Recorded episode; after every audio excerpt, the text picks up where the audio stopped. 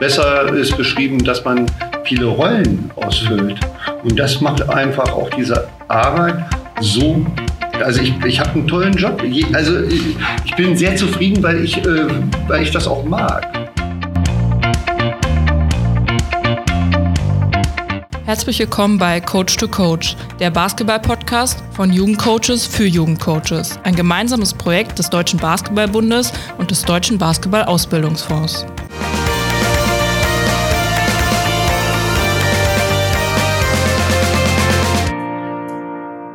Ja, hallo zusammen, liebe Coaches, liebe Eltern und liebe Spieler. Herzlich willkommen ähm, zurück zu einer weiteren Folge von Coach to Coach, der Basketball Coaches Talk. Ich bin Adrian Kleditsch von den Niners Chemnitz und mit mir zusammen wird sie heute äh, durch den Podcast führen meine Kollegin Ula. Ula, grüß dich. Hi, hallo. Und äh, wir werden heute über Persönlichkeitsentwicklung im Nachwuchsleistungssport reden. Und dafür haben wir uns einen Experten an unsere Seite geholt, Herzlich willkommen, Dr. Professor Ralf Sigusch von der Friedrich-Alexander-Universität Erlangen-Nürnberg. Schön, dass Sie da sind. Ja, hallo und schön, dass ich dabei sein darf. Ähm, vielleicht fangen Sie ganz kurz mal an und würden sich kurz vorstellen, ähm, was Sie gerade so machen an der Universität und womit Sie sich so beschäftigen. Ja, ich bin äh, seit elf Jahren in Erlangen an der Universität und leite dort den Arbeitsbereich Bildung im Sport. Und in diesem Arbeitsbereich befassen wir uns auf der einen Seite mit vielen Fragen, die mit Sportunterricht und Schule zu tun haben. Äh, ein ganz großer Schwerpunkt liegt bei uns äh, bei dem außerschulischen Vereinssport. Und dort befassen wir uns auf der einen Seite eben mit dem Thema von heute, Persönlichkeitsentwicklung oder wir als Pädagogen würden eher sagen Persönlichkeitsbildung, aber das ist so ein bisschen Begriffsbesserwisserei. Ähm, und dabei geht es äh, im Wesentlichen um die Frage, wie sich Kinder und Jugendliche im Sport äh, entwickeln können, äh, um handlungs-, um leistungsfähige Sportlerinnen zu werden. Ein anderer großer Bereich, mit dem wir uns befassen, ist die Trainerinnenbildung. Wir begleiten dort verschiedene Sportverbände in der Frage, wie man Trainerbildung kompetenzorientiert gestalten kann und haben dann ganz guten und tiefen Einblick in das was außerhalb der Uni auch in den Sportverbänden und in der Praxis passiert.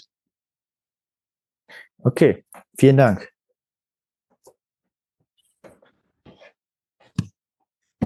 Ja. Ja, mit dem, mit dem ersten Thema, beziehungsweise mit der ersten Frage dann starten. Ähm, zu Beginn würden wir gerne wissen, was sind die wichtigsten Anhaltspunkte in Ihrer Forschung, wenn Sie eine Forschung starten? Worauf ähm, fokussieren Sie sich ähm, am Anfang bzw. zum Start einer Forschung? Hm, also in der sportwissenschaftlichen Forschung grundsätzlich geht es ja immer um die Frage, wie kann man den Sport, äh, sei es in der Schule oder im Verein, wie kann man dazu beitragen, dass man den mit wissenschaftlichen Erkenntnissen weiterentwickeln, verbessern kann. Ähm, und äh, dazu liegen dann häufig sportwissenschaftliche Erkenntnisse vor, die man versucht äh, mit der Praxis zu teilen. Ähm, und insofern ist es für uns immer ein Hauptanliegen mit den Kolleginnen und Kollegen aus der Praxis, also aus den Sportverbänden. Wir haben da auch ein kleines Projekt mit dem Deutschen Basketballbund gemacht, äh, immer zunächst zu fragen, äh, wie kommen unsere wissenschaftlichen Erkenntnisse und eure Bedürfnisse aus der Praxis zusammen? Also was nutzt euch unsere Arbeit? Und was können wir Wissenschaftler von eurer Arbeit im, im Feld, in der Halle, auf dem Platz äh, denn lernen? Und das ist ein zentraler Punkt. Und wenn man da gemeinsame Themen findet, ich denke, Persönlichkeitsbildung ist ein zentrales gemeinsames Thema, dann fängt man an zu forschen und muss sich zunächst einmal ganz grundlegend fragen, welche theoretischen Erkenntnisse gibt es dazu bereits in der Forschung? Welche Forschungsergebnisse gibt es dazu? Und wie kann man die für die Praxis nutzbar machen? Mhm. Ähm, Sie meinten auch, dass die Persönlichkeitsentwicklung ein Teil davon ist. Ähm, was verstehen Sie genau unter Persönlichkeitsentwicklung?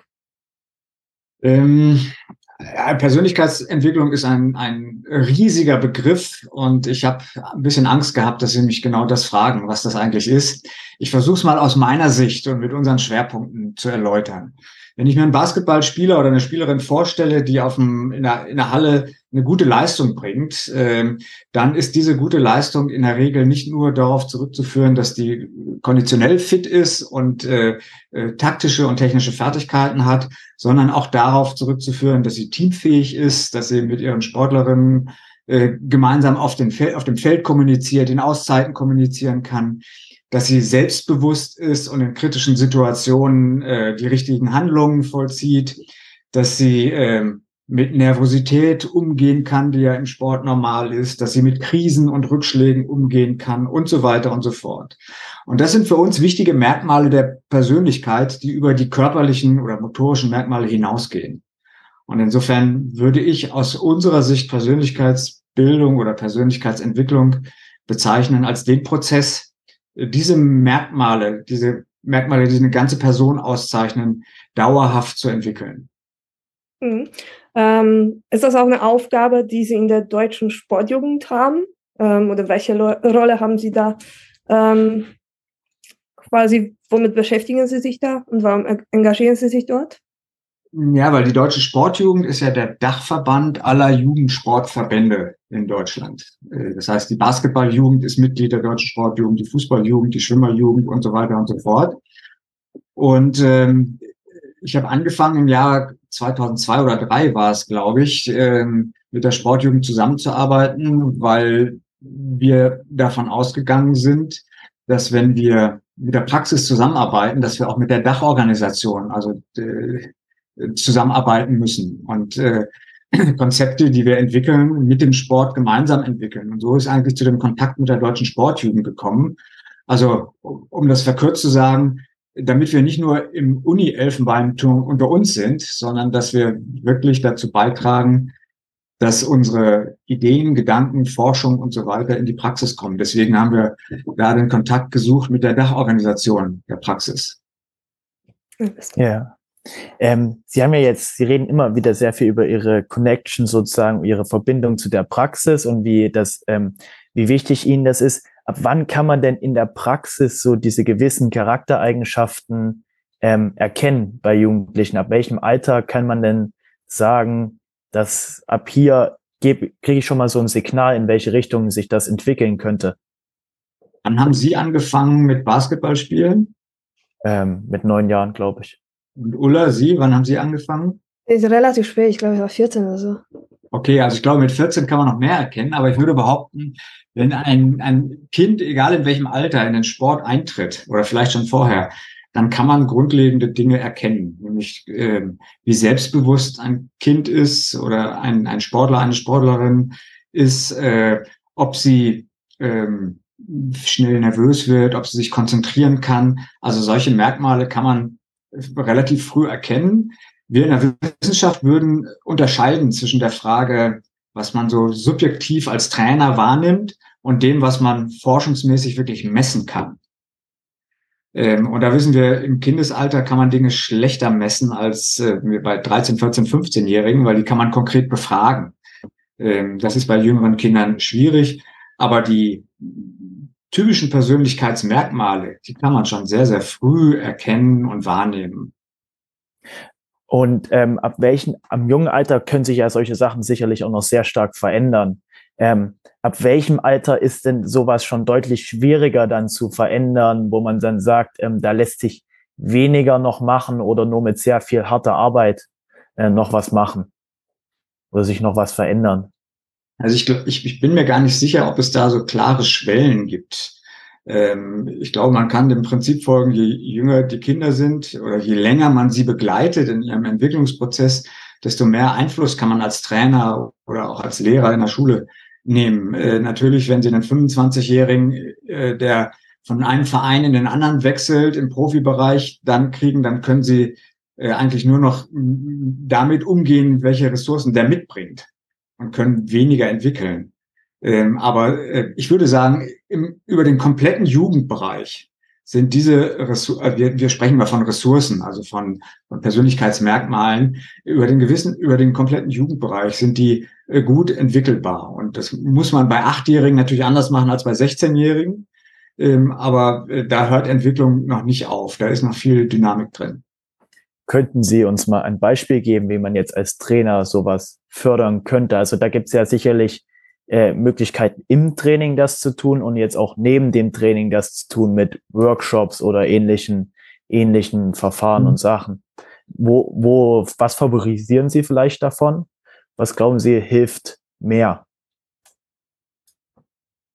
Also ähm, meine grundlegende Ansicht ist, man muss die Dinge dort fördern, wo sie gebraucht werden.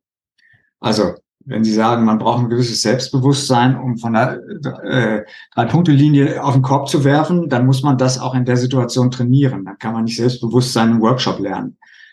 Ähm, also Beispiel, ähm, wenn Sie mir jetzt äh, vier, fünf, Sie, Sie könnten mir jetzt vier, fünf verschiedene Techniken aus dem Basketball beschreiben, dann würde ich als als Sportpädagoge oder als Sportpsychologe würde ich diese Fertigkeiten nehmen und würde die beispielsweise auf einen Zettel schreiben oder besser noch in der App äh, schreiben und die Sportler, den, äh, den jungen Sportlern das vorlegen und sagen, schätz dich mal beim Korbwurf äh, von, von eins bis sechs ein. Kann, eins heißt, du hast große Schwächen darin, sechs heißt, du bist super darin.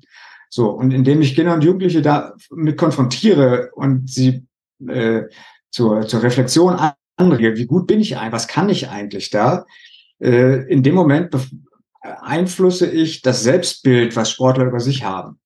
Wir haben das vielfach gemacht mit jungen Sportlern, also wirklich mit jungen elf, zwölfjährigen gemacht, die nachher zu ihren Trainern gesagt haben, boah, ich habe das erste Mal darüber nachgedacht, was ich wirklich kann. Und ich, ich habe das erste Mal, ist mir bewusst geworden, ähm, dass ich vielleicht Dinge gut kann, die andere nicht so gut können, oder dass andere Sachen gut kann, die ich nicht so gut kann. Also äh, dieses äh, sich auseinandersetzen mit der eigenen Leistung, das ist ein wichtiger Schritt, ähm, um Selbstbewusstsein aufbauen zu können, um zu wissen, wann ich welche Leistung wie bringen kann und auch welche Leistung ich entwickeln muss. Also stellen wir uns vor, der äh, äh Sportler, die Sportlerin füllt so einen Bogen aus, wo so vier, fünf Techniken aus dem Basketball drinstehen und stellt fest, ich schätze mich selber durchschnittlich immer über der Hälfte, über dem Durchschnitt ein. Äh, dann wäre das eine Möglichkeit, dass der Trainer, die Trainerin hingeht und sagt, so schau mal, da hast du dich besonders stark eingeschätzt, da hast du dich schwach eingeschätzt. Ich als Trainer sehe das so, also ich spiegel sozusagen das Bild mit meiner Wahrnehmung als Trainer und auf der Basis lassen sich dann auch Trainingsschwerpunkte festlegen, ähm, so dass der einzelne Sportler äh, quasi mitverantwortlich wird für das, was er äh, dann auch äh, trainieren kann oder soll. Das ist im Mannschaftssport natürlich ein bisschen schwieriger wie im Basketball, weil da muss man ja das äh, zusammenführen, was die einzelnen Sportler äh, einzeln angeben. Aber grundlegend die, die Frage, sich mit der eigenen Leistung auseinanderzusetzen und zu schauen, wann und in welchen Techniken kann und soll ich mich weiterentwickeln. Das trägt schon mal ganz viel dazu bei, dass wir äh, stabiles Selbstbild kriegen und dass wir Verantwortung für die eigene Leistung übernehmen. Zwei ganz wichtige Punkte, äh, die wir als Persönlichkeitseigenschaften äh, bezeichnen würden.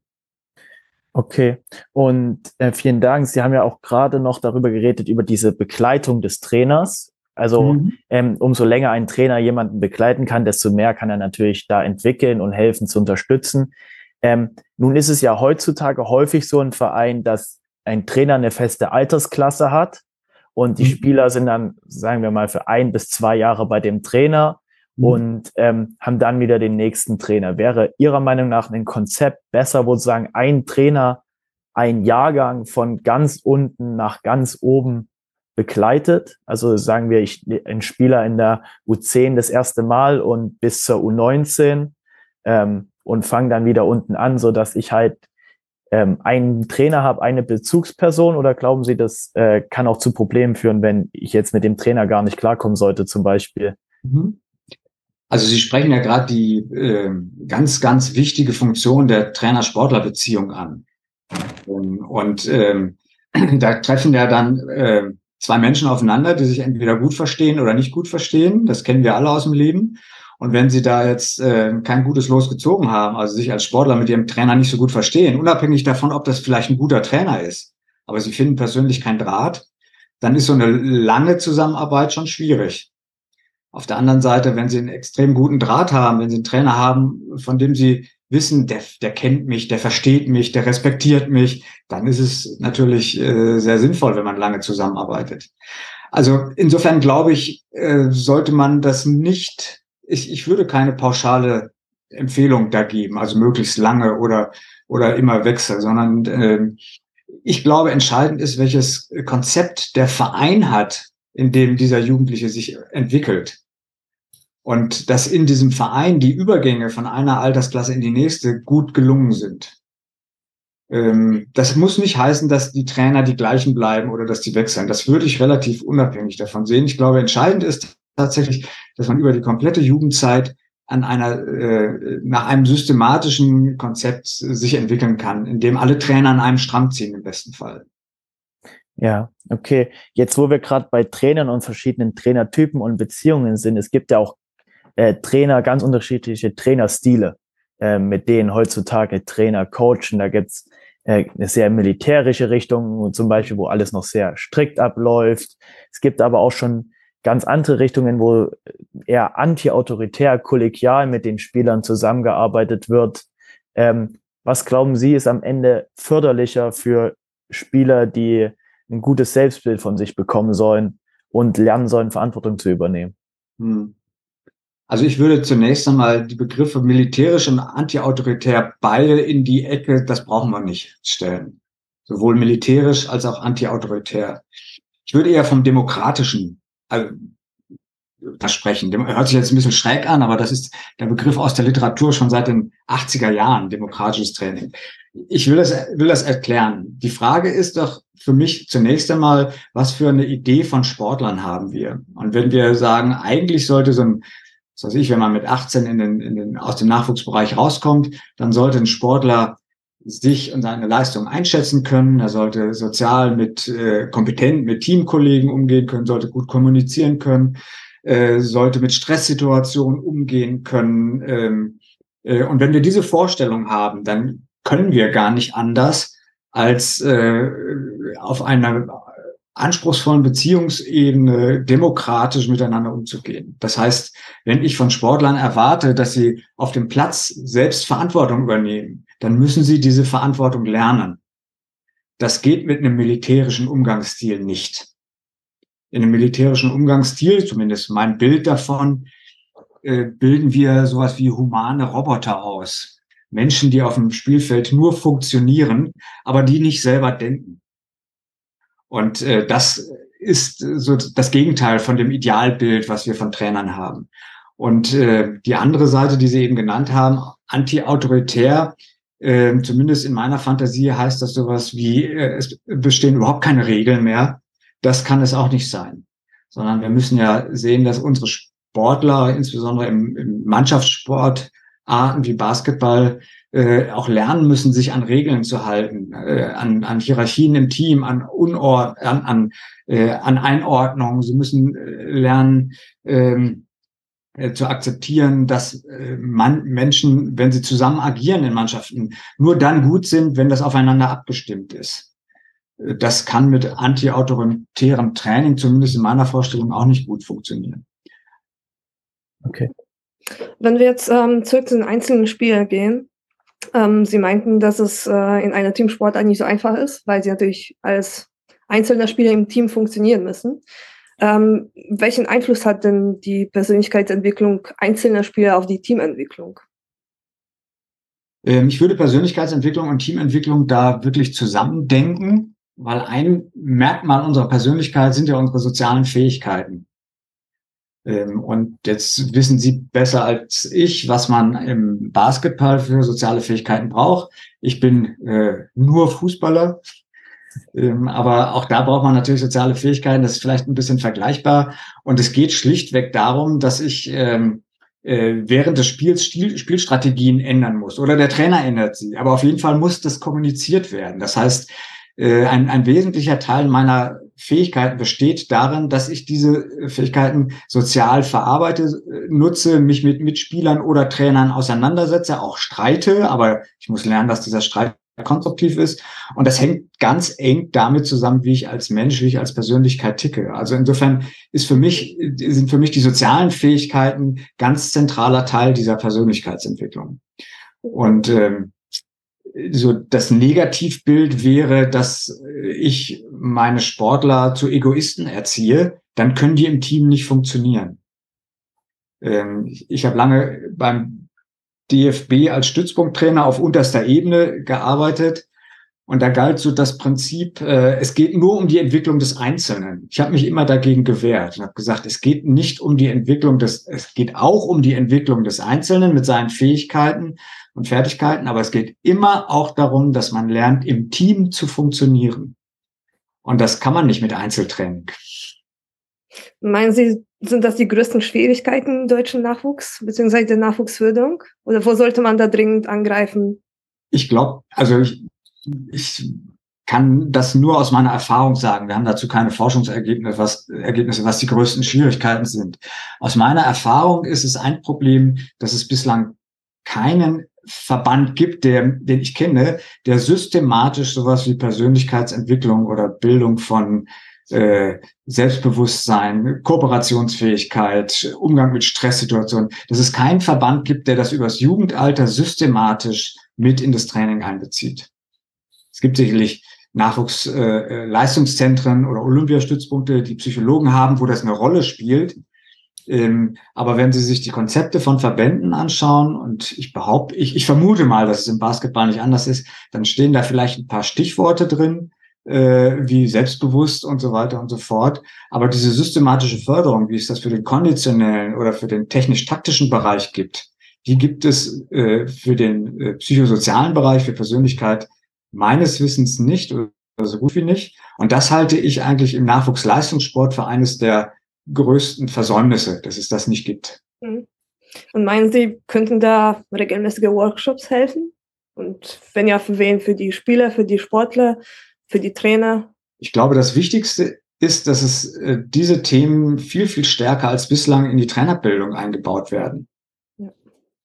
Und äh, dass in der Trainerbildung zunächst einmal ein Grundverständnis dafür entwickelt wird, was ist denn überhaupt ein mündiger, handlungs- und leistungsfähiger Athlet? Wie stellen wir uns unsere Basketballer vor, die mit 18 selbstbewusst äh, und so weiter und so fort sozial kooperativ in den Erwachsenenbereich wechseln? Ähm, und dazu sollte jeder Verband für sich ein Idealbild von Sportlern entwickeln, um zu überlegen, wie man das dann im Training auch nutzen kann. Ob das dann Workshops sind, ähm, da bin ich, es, es gibt sicherlich zum Beispiel zum, zum Umgang mit Entspannungsmethoden vom Spiel. Ne? Da kann man Workshops machen. Aber Selbstbewusstsein beim Korbleger oder Kommunikation im Angriffsspiel, das kann man nicht im Workshop lernen, das kann man nur auf dem Platz lernen. Ja, das stimmt. Und deswegen braucht es systematische Methoden, wie man Kommunikation, wie man äh, Abstimmung untereinander, wie man das erlernen kann, dass man das im Wettkampf auch relativ souverän hinkriegt. Das müssen Teams üben. Ja. ja. Sie haben ja nun schon äh, gerade auch diese, diesen Schritt sozusagen zum Profi angesprochen. Ähm, was sind denn so Ihrer Meinung nach die wichtigsten Aspekte da in diesem Schritt zum Profi und woran scheitern da viele Spieler jetzt nicht gerade leistungstechnisch, aber halt in Verbindung mit ihrer Persönlichkeit, ihrer Persönlichkeitsentwicklung? Wo, wo hakt es da vielleicht bei vielen?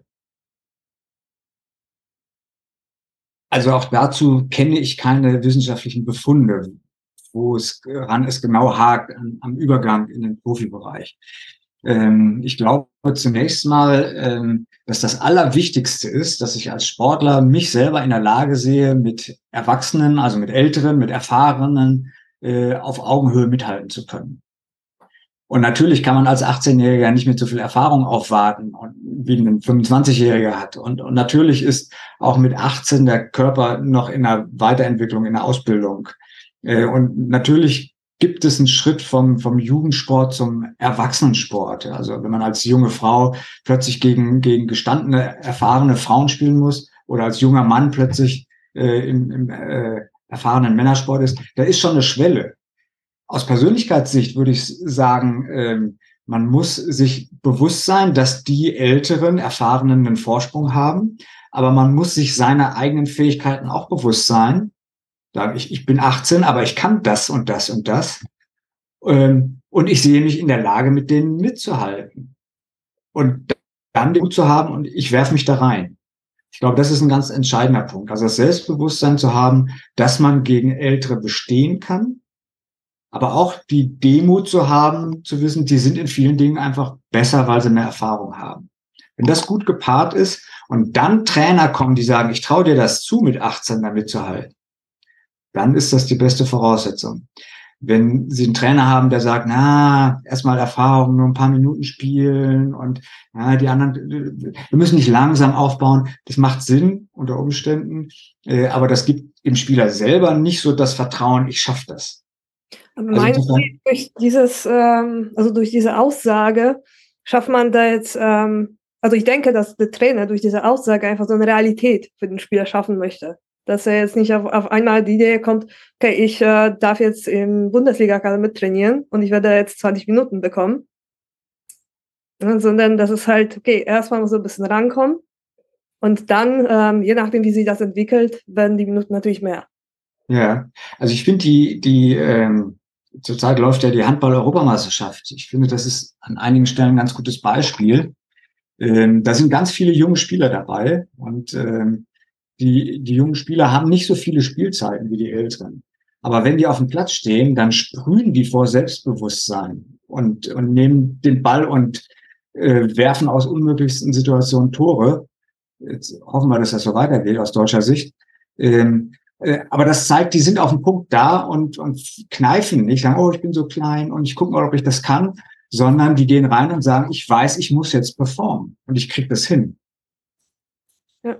Und, ja. und, diese, diese Selbstverständlichkeit, die würde ich jedem Nachwuchssportler wünschen und als Trainer versuchen anzutrainieren.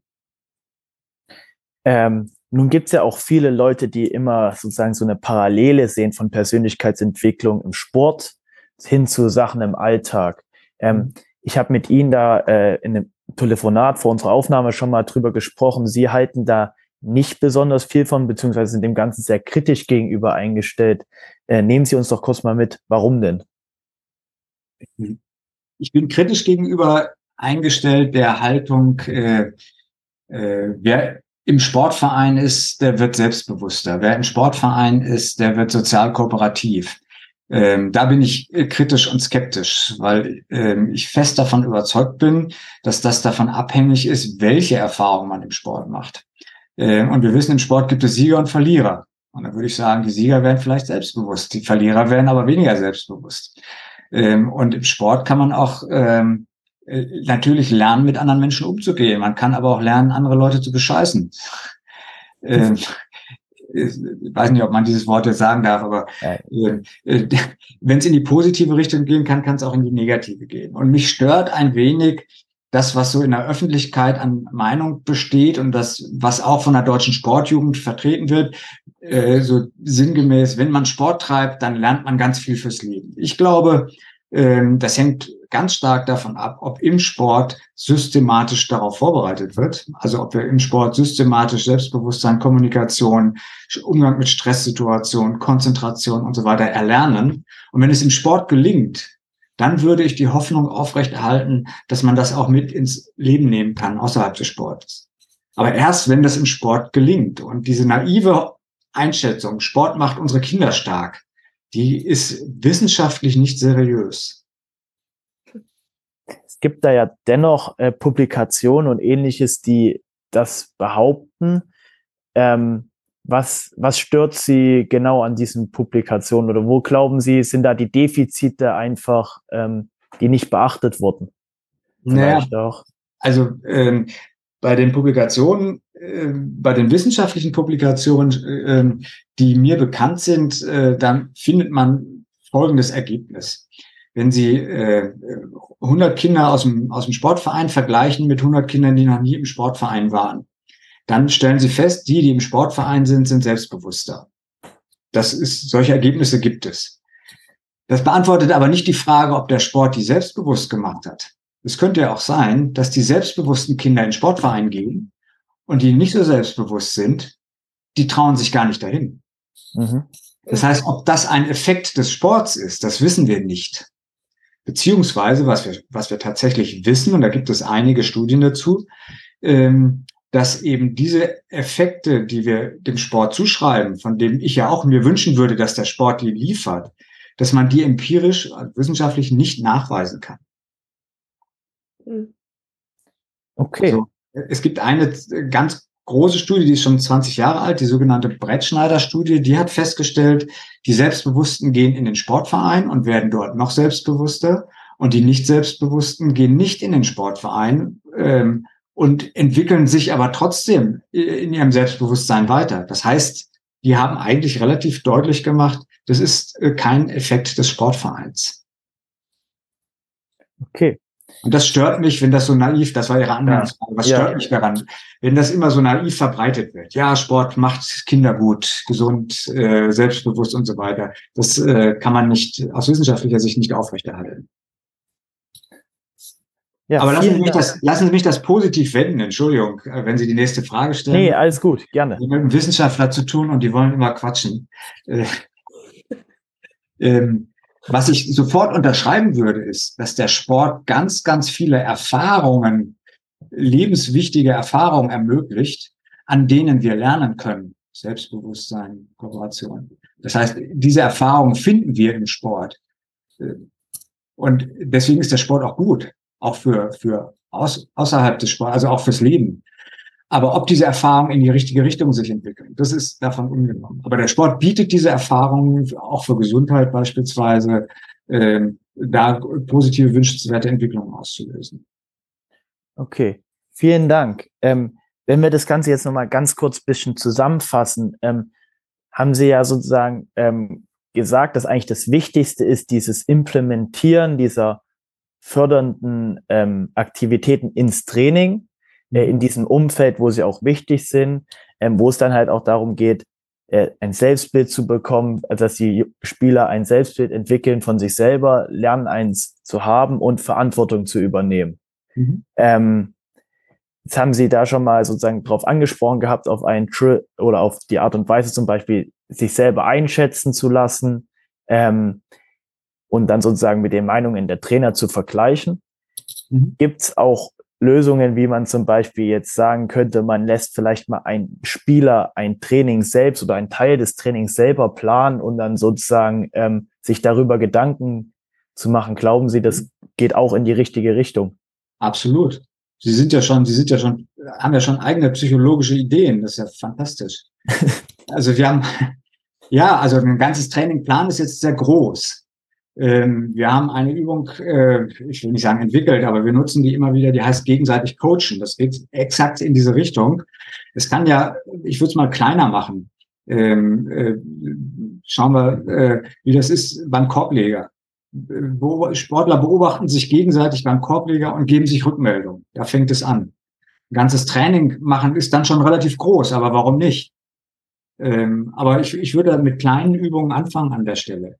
Äh, genau wie Sie es gesagt haben, was lernt man daraus? Man lernt zum einen, äh, wie, wie ist denn der motorische Ablauf wirklich bei irgendwelchen Techniken? Man macht, macht sich das viel bewusster, als wenn man nur gesagt kriegt, mach es. Man muss genau hinschauen. Man muss den Partnern, also den Mitspieler, in eine Rückmeldung geben. Das heißt, da ist auch ein äh, wichtiger Lernaspekt für soziale Kommunikation. Äh, da ist auch relativ schnell das Gefühl, wenn es gelingt, der andere hilft mir, die andere unterstützt mich. Also es sind ganz viele Aspekte von Persönlichkeitsentwicklung drin in so einer einfachen Übung, ähm, dass die äh, sehr, sehr gut im Training eingesetzt werden kann und auch relativ einfach im Training eingesetzt werden kann. Sie haben gerade über genau diesen Stichpunkt soziale Kommunikation und auch Feedback von Spielern zu Spielern geredet. Ähm, wir machen häufig die Erfahrung, dass das doch durchaus sehr negativ ist, was mhm. sich teilweise Spieler untereinander geben. Wie mhm. kann ich denn als Trainer fördern, dass dieses, dass sie mehr und mehr positiv ge sich gegen, gegenseitig unterstützen, weil häufig ist Spielern bewusst, dass sie so, wie sie anderen Leuten Feedback geben, selber gar kein Feedback bekommen wollen. Mhm. Aber ähm, im Eifer des Gefechts oder im Spiel passiert es dann trotzdem. Wie kann ich da unterstützen, um ein besseres Teamklima am Ende auch ja. zu schaffen. Also Sie sagen ja gerade im Eifer des Gefechts passiert das. Zunächst einmal würde ich sagen, dann ist das auch nicht so wirklich schlimm, wenn nachher alle kapiert haben, der hat mich jetzt angeschissen, weil es war im Eifer des Gefechts. Äh, ganz entscheidend ist die, äh, die Grundstimmung in einem Team. Und die Grundstimmung kann man auch üben und trainieren.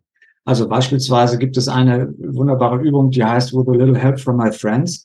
Äh, also haben wir die genannt. Ähm, ich skizziere die Übung gerade mal und sage nur, das ist so, so könnte man das machen. Drei Teams kriegen verschiedene Aufgaben. Also spielen, spielen ganz normal Basketball gegeneinander, immer ein Team gegen das andere, dann wechselt das. Und die eine ein Team hat die Aufgabe, äh, genau das, was Sie gerade gesagt haben, wenn ein anderer einen Fehler macht, scheiß den an, mach den zur Sau, äh, gib nicht so viel den Ball her, spiel dein eigenes Spiel. Also so, die sollen die Rolle spielen, von der wir eigentlich sagen, die ist nicht so gut. Mhm. Ein anderes Team kriegt die Aufgabe, supportet euch ohne Ende, feuert euch an, wenn einer einen Fehler macht, egal, klatscht ab. Ne? Also zeigt, wir sind ein Team. Und ein anderes Team oder ein drittes Team kriegt die Aufgabe, seid still. Mhm. Es passiert nichts. Da wirft einer ja. Äh, einen Korb, alle gehen äh, zurück, drehen sich um. Also es passiert emotional völlige Kälte. So, und lassen Sie die drei Teams mal so im, im Wechsel gegeneinander spielen. Da merken die Spieler relativ schnell, was ihnen am besten gefällt. Und wie sie sich am wohlsten fühlen. Und wie sie vielleicht auch am besten spielen. Wenn sie ein bisschen Glück haben als Trainer, dann gewinnt nach, nachher auch das Team, was sich am meisten unterstützt hat. Mhm. Ähm, in neun von zehn Fällen habe ich genau die Erfahrung gemacht. Ich habe das äh, in verschiedenen Sportarten ausprobiert. Äh, und wenn die Mannschaften einigermaßen gleich eingeteilt sind, gewinnt am Schluss das Team, was sich ständig supportet. Und wenn Sie solche Übungen im Training machen, dann können die Spieler kapieren, wie wichtig Unterstützung ist. Und sie können auch verstehen, wie belastend das ist, wenn man sich negativ äh, beleidigt oder, oder äh, kritisiert. Das ist, aber, Entschuldigung, vielleicht letzter Satz, aber das ist keine Sicherheit, dass das funktioniert, sondern Sie müssen das als Trainer auch sensibel begleiten. Mhm. Mit den äh, Sportlern nachbesprechen. Was ist da gerade passiert? Was wollen wir eigentlich? Wie wollen wir als Team funktionieren? Aber so eine Übung kann ein guter Anlass dafür sein, äh, sowas mit dem Team dann auch zu besprechen. Also würden Sie sagen, welche Maßnahmen quasi die ähm, ganze Saison gemacht werden sollen, müssen? Oder halt, mhm. ich mache zum Beispiel sowas ganz oft in der Saisonvorbereitung. Mhm. Aber wenn die Saison anfängt, dann ist ja nicht über die, immer die Zeit dafür. Ja, die Zeit ist so, ich kann das total verstehen. Aber die Zeit ist natürlich, äh, es darf nicht heißen, dass, wenn, wenn Sie merken, dass Sie im Team Probleme haben, dann muss Zeit für sowas sein. Ja, klar, dann natürlich, ja. Ja, und ich würde das auch immer mal wieder streuen. Es gibt vielleicht auch mal ein Training, wo es eher darum geht, dass die, dass die Spieler runterkommen. Also muss ja nicht immer nur aufs Optimum trainieren. Äh, dann gibt es ein Regenerationstraining. Vielleicht mal in solchen Phasen kann man das ja machen. Mhm. Aber ich gebe Ihnen natürlich recht. Es gibt Phasen, wo wir sagen, nein, wir müssen jetzt diese oder jene Taktik nochmal in den Vordergrund stellen. Ähm, aber auch dann äh, wenn Sie diese oder jene Taktik in den Vordergrund stellen, dann können Sie auch in dem Sinne, wie Adrian das eben genannt hat, nochmal das gegenseitig Coachen mit einbeziehen. Ja. Und wenn das funktioniert, das gegenseitig Coachen, oder dieses, äh, dann, dann äh, Beispiel, ich stelle mir gerade vor, beim gegenseitig Coachen, vergisst einer die Prinzipien und, und pfeift einen anderen total an und macht ihn zur Sau. Dann kannst du sagen, hey, stopp mal, wo, wie wollten wir das machen? Was hilft uns am meisten? Also ich glaube, das ist die Aufgabe des Trainers, dann an solche Sachen zu erinnern. Ja. Ähm, Wie sehr sollte der Trainer sich dann auch sozusagen in dieses Konstrukt äh, einbringen? Weil natürlich ist der Trainer der, der dann auch irgendwann mal negatives Feedback geben muss. Aber dennoch ist doch die Rolle von positiven Feedback, dass auch der Trainer positives Feedback gibt, extrem wichtig.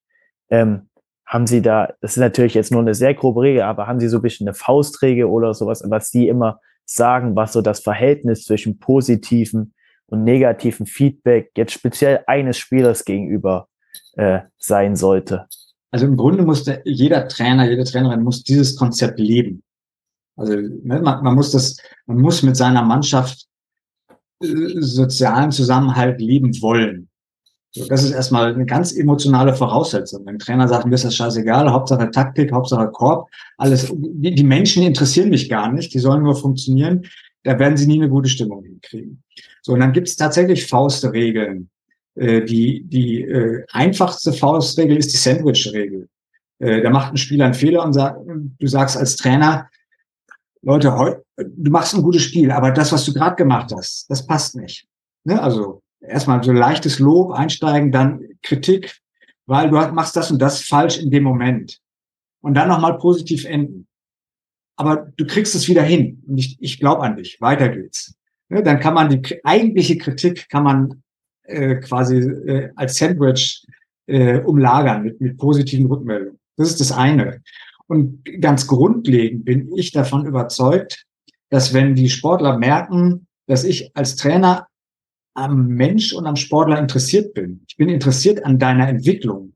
Es geht mir darum, nicht, nicht, dass unser Team gewinnt, sondern dass du dich weiterentwickelst und dass du eine Rolle im Team hast. Also wenn der Sportler merkt, da ist eine positive Grundhaltung, dann fällt es auch nicht schwer, mal zu hören, du hast das und das falsch gemacht. Und da und da musst du besser werden. Ja, also die Kritik muss sozusagen in ein weiches Bett äh, äh, grundlegen, nicht immer. Also man muss auch mal draufhauen können.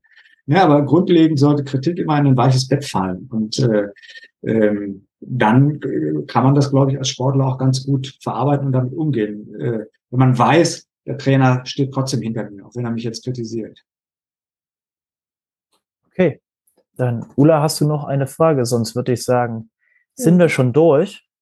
Okay. Vielen, vielen lieben Dank für Ihre Zeit, ja, dass Sie sich hierfür Zeit genommen haben. Und ähm, ja, alle anderen hören wir beim nächsten Coach to Coach Podcast wieder. Bis darf dahin. Ich, darf ich am Schluss noch was sagen? Ja, selbstverständlich. ja, erstmal vielen Dank für das Interview. Ich finde, Sie haben die Fragen gestellt, die mich zum Reden angeregt haben. Das ist ja auch eine Kunst. Ähm, auch wenn wir Professoren gerne viel quatschen. Aber ich, ich hoffe, das ist das rübergekommen, was Sie sich gewünscht haben. Und worauf ich nicht verzichten kann, ist zu sagen, dass der Deutsche Basketballbund eine wunderbare Handreichung hat zur Persönlichkeits- und Teamentwicklung. Ähm, und äh, weiß nicht, ob Sie die kennen oder nicht, aber der Deutsche Basketballbund hat genau das Konzept auf Basketball mit uns gemeinsam angepasst. Äh, und wenn Sie da mal auf die Homepage vom Deutschen Basketballbund gehen, sollten Sie das eigentlich finden. Ähm, ähm, und da stehen genau diese Übungen drin, übrigens, die ich Ihnen gerade berichtet habe. Und der Deutsche Basketballbund hat eine wunderbare kleine Broschüre, Spiele mit dem roten Ball für Kinder, wo auch diese Dinge aufgegriffen sind. Also der Basketballbund ist da schon, schon gar nicht so schlecht, die sind schon ganz gut aufgestellt. Gut, dann nehmen wir das noch als letzte, letzten Worte mit rein. Ähm, vielen lieben Dank. Ähm, ja. ja. Sehr gerne.